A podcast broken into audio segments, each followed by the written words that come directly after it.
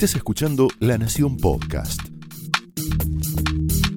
A continuación, el análisis político de Luis Majul en la cornisa.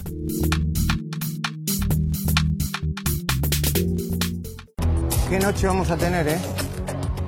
Bueno, yo voy a ser directo. Directo, directo.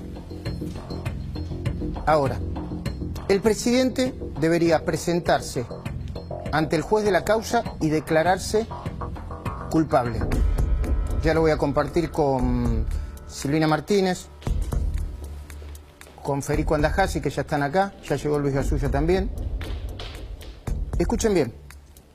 El presidente le acaba de decir a Nico Buñaski hace horas, muy enojado, según escribió Nico, que nunca fue su intención responsabilizar a su compañera Fabiola Yáñez por la organización de su fiesta de cumpleaños en la residencia presidencial de Olivos. La verdad, si fue así, no se notó, porque mirá la explicación que dio. El 14 de julio, día del cumpleaños de mi querida Fabiola, Fabiola convocó una reunión con sus amigos y a un brindis, que no debió haberse hecho, que definitivamente me doy cuenta que no debió haberse hecho y que lamento que haya ocurrido, claramente lo lamento. Y que, y que mirado en retrospectiva debía haber tenido más cuidados, que evidentemente no los tuve. Lamento lo que ocurrió. No va a volver a ocurrir. Ahora, muchas gracias, muchas gracias a todos y todas, gracias. De corazón, gracias. Muchas gracias. Bueno, pero si de verdad nunca fue su intención descargar su propia responsabilidad en Fabiola, debería aclararlo ya, ya. Decir donde quiera, ¿eh? Va, mejor dicho, en un ámbito institucional. El primer y único responsable de lo que pasó soy yo, como presidente de la Nación y también como hombre. Hombre no en el sentido del macho, ¿eh? sino del hombre de bien, de la buena persona.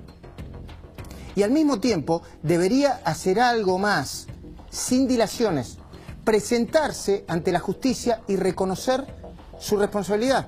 ¿Responsabilidad de qué? De violar el decreto de aislamiento social preventivo y obligatorio que él mismo impulsó. Silvina, es ni más ni menos. Exactamente, y además, a ver, otra, otra violación que pasamos bastante inadvertida. El presidente, como funcionario público, tiene la obligación de denunciar cuando está frente a un delito. Y él estaba frente a un delito, si era realmente lo que él dice, pasé, vio que había un cumpleaños, bueno, estaba frente a un delito y tendría que haberlo denunciado. Entonces no solamente violó la norma de la cuarentena, sino que también incumplió con su obligación de denunciar cuando estaba frente a un delito. Preséntese ante la justicia, señor presidente. Miren qué tono se lo digo. Y enfréntese a una posible condena. Una condena que, solamente por violar la ley de salud pública, contempla desde seis meses a dos años de prisión. La misma posible condena que le puede ser dictada a, son, dicen 46.000, 47.000 personas investigadas en este momento por la justicia precisamente por violar el ASPO. Eso sí sería ejemplar. Presentarse ante la justicia, asumir las consecuencias y cumplir así el principio básico de que todos somos iguales ante la ley. Porque no hace falta ninguna evidencia más para corroborar esto. No hace falta otra evidencia que la foto que mostró Eduardo Feynman el martes pasado en Voces y la imagen que publicó el jueves pasado Guadalupe Vázquez en Más Data. Alberto estuvo ahí, sin barbijo, junto a 12 personas más. En un lugar, digo 12 porque quien sacaba la foto es otra persona más. En un lugar cerrado, quién sabe durante cuánto tiempo. Y eso no fue un error o un acto involuntario. ¿Saben qué es un error? Error es querer llamar al tercer piso y apretar el botón del segundo o del cuarto. A mí me pasa a veces, ¿eh? Yo aprieto el botón, piso tanto, no, voy dos para atrás. Enviar un mensaje al celular equivocado. Federico mucho te envía mensajes equivocados. Federico Andascasi. ¿eh? Lamentablemente sí. Pero lo que hizo el presidente fue violar la ley. aunque ahora se muestre enojado. Además de mentir, mintió. Voy de nuevo, mintió. Y eso es complicado.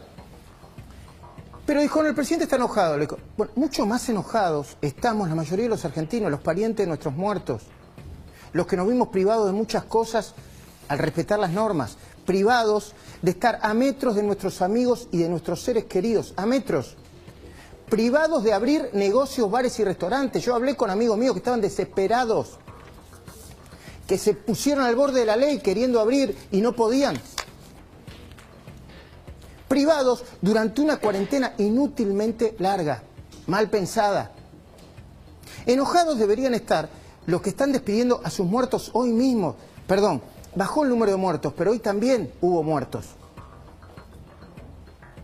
Esto no puede quedar así, ni terminar acá.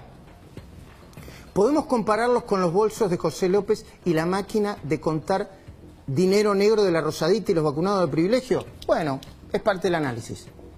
Podemos discutir si la oposición debe impulsar o no un juicio político contra el presidente. Discutámoslo. Lo que no podemos hacer es dejar que se nos rían en la cara.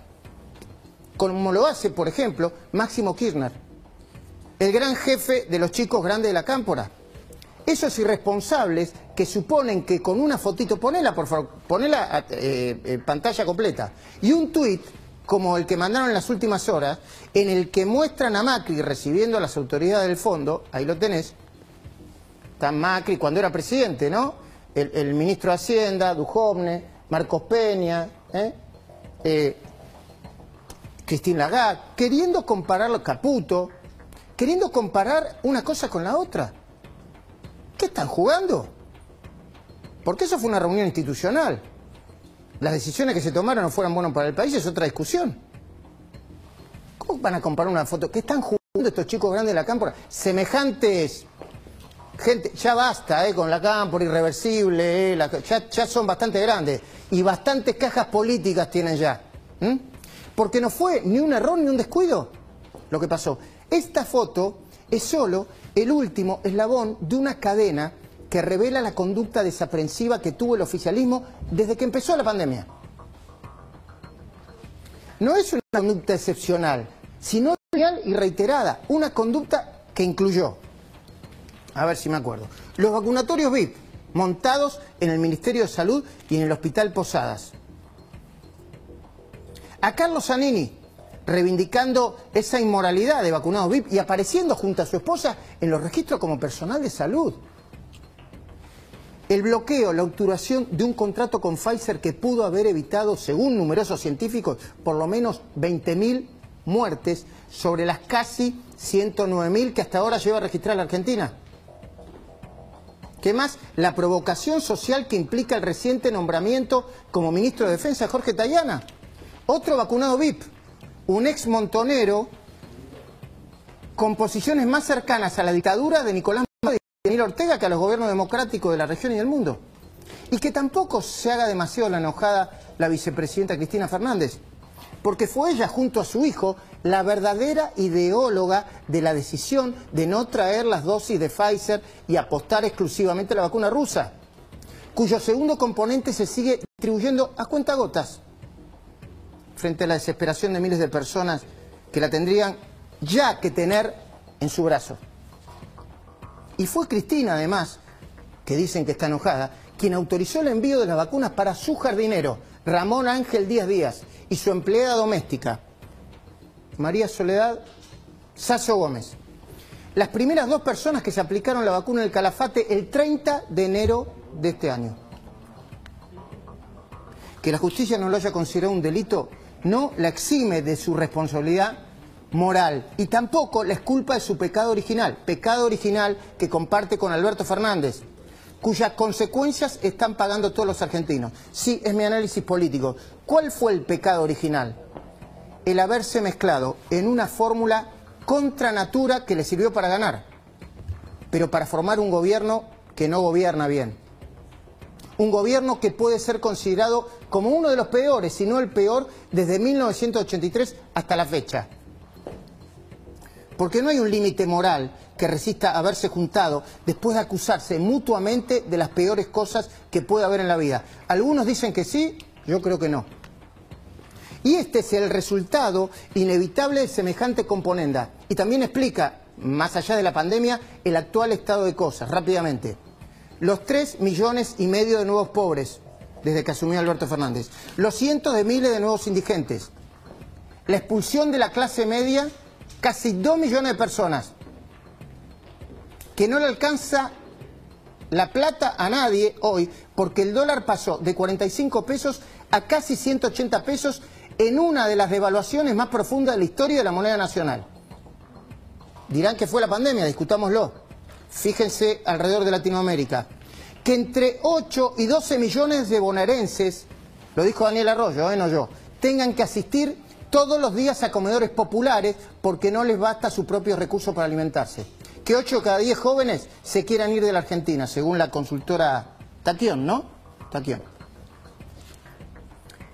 Que la inflación de Argentina se encuentre entre las más altas de todos los periodos históricos, exceptuando la CIPER de 1989 y 1990, con una proyección de más del 50% para este año 2021, y que encima tengamos que escuchar y ver cómo, desde el poder, todos los días nos reten y nos maltraten, mientras los supuestos servidores del pueblo mantienen sus privilegios y sus ventajitas. Esto fue el análisis político de Luis Majul en La Cornisa, un podcast exclusivo de La Nación. Escucha todos los programas en www.lanacion.com.ar. Suscríbete para no perderte ningún episodio. Estamos en Spotify, Apple Podcast, Google Podcast y en tu reproductor de podcast favorito. Seguí escuchando La Nación Podcast.